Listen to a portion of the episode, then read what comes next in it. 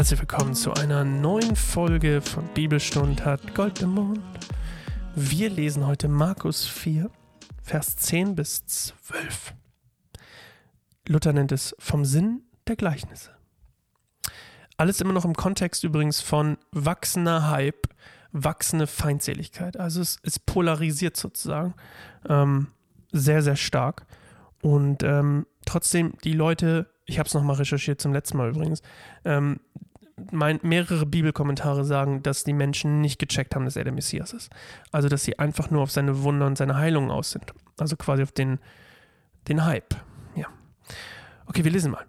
Als die Zwölf und die anderen, die zum Jüngerkreis gehörten, mit Jesus allein waren, fragten sie ihn nach der Bedeutung seiner Gleichnisse.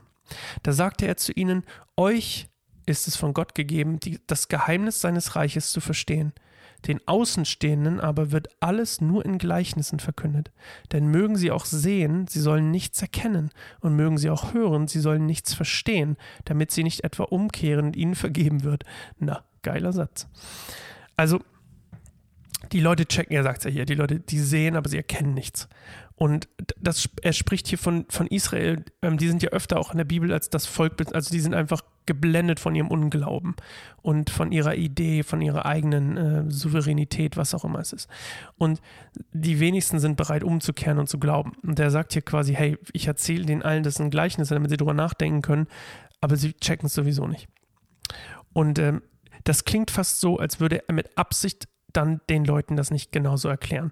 Oder, er, oder auch wieder, ne, was wir vorhin hatten, so, es ist ihm seine Zeit gar nicht wert, weil er weiß, dass sie es sowieso verwerfen werden. Also weil sie es sowieso im Prinzip dahinter den Messias-Punkt nicht verstehen.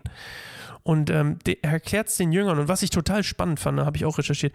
Und er sagt, euch ist es von Gott gegeben, das Geheimnis seines Reiches zu verstehen.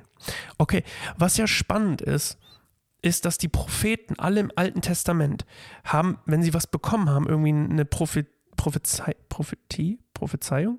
Egal. Wenn sie eine Prophezeiung bekommen haben, Prophetie, ich weiß es nicht, wenn sie eine Prophetie bekommen haben, bleiben wir dabei, dann wussten sie nicht genau, was die Auslegung dahinter ist. Sie wussten nicht, was der genaue Plan ist, den Gott hatte und wie auch immer. Und, und den Jüngern wird es quasi offenbart und sie sind jetzt schon sie haben jetzt schon quasi Anteil am Reich Gottes.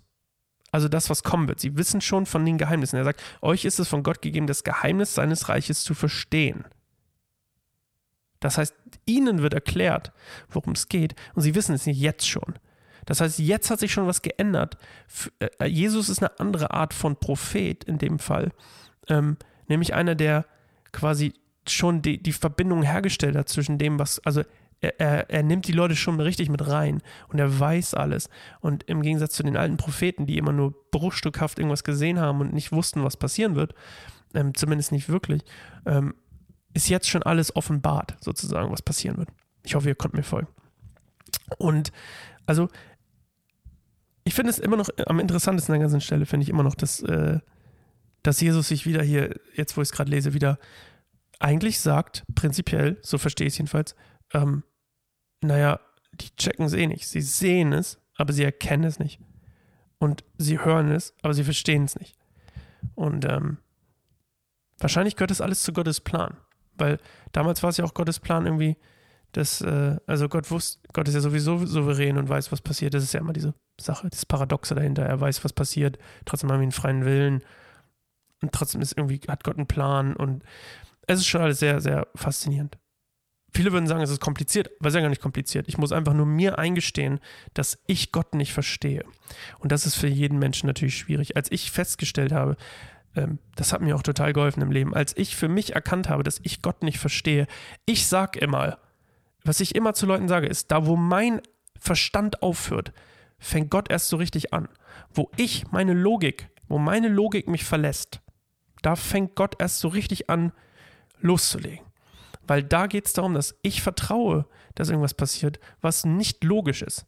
Das, es ist nicht logisch, dass, keine Ahnung, ich geheilt werde von irgendeiner Krankheit im Nullkomma nichts. Das ist nicht logisch, das kann ich mir nicht erklären.